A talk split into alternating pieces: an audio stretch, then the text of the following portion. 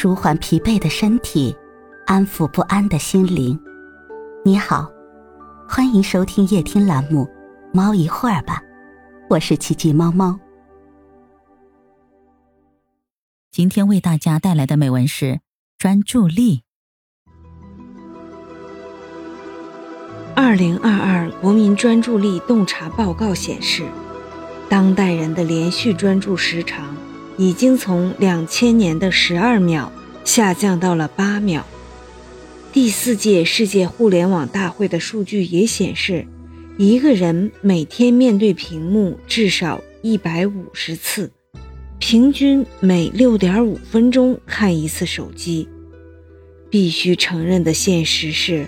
在网络时代，专注力越来越像一种稀缺品，人们的时间与注意力被不断的切割，保持长久的专注已经成为一种非常难得的品质。但细细想来，这又并不是那么奇怪。打开电脑和手机，微博、微信、短视频、门户网站、搜索引擎。太多东西可以夺走我们的注意力，光是用手指在屏幕上划来划去，就可能用掉我们大半天的时间。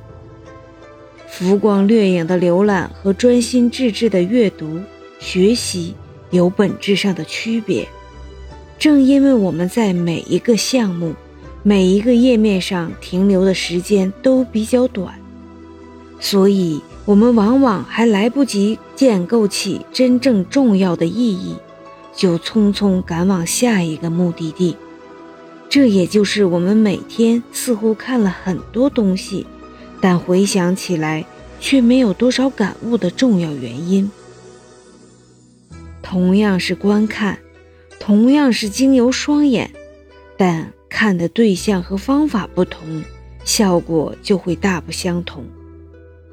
不管是微信、微博，还是网络上的短视频，抓住人们的往往不是内容和思想，而是从中体现出来的感官刺激和娱乐价值。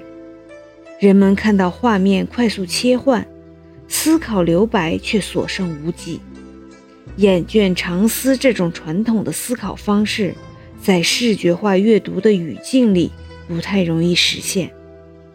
更重要的是，不管我们怎么看，从大小屏幕里传递出来的东西，只能让我们被动接受。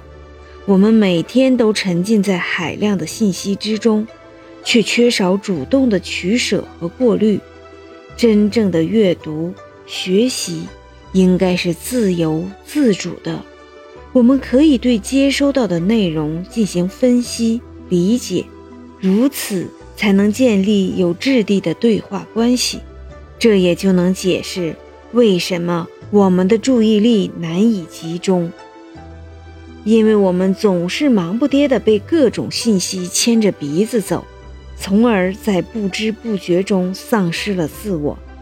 我们接触了很多信息，却并不感到充实，这更像信息的冲刷，而非咀嚼。因此。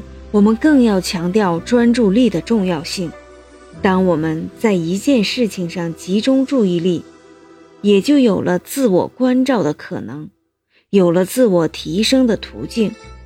真正的阅读学习，应该是建立在自主、有意识、沉下心的基础上。这种能力是任何技术手段都无法给予的。它只存在于我们专注的灵魂和思想之中，需要我们集中精力去寻找、去探索。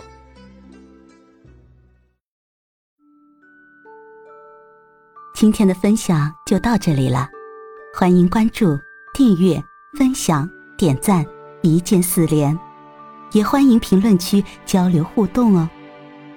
祝您晚安，我们明天。再会。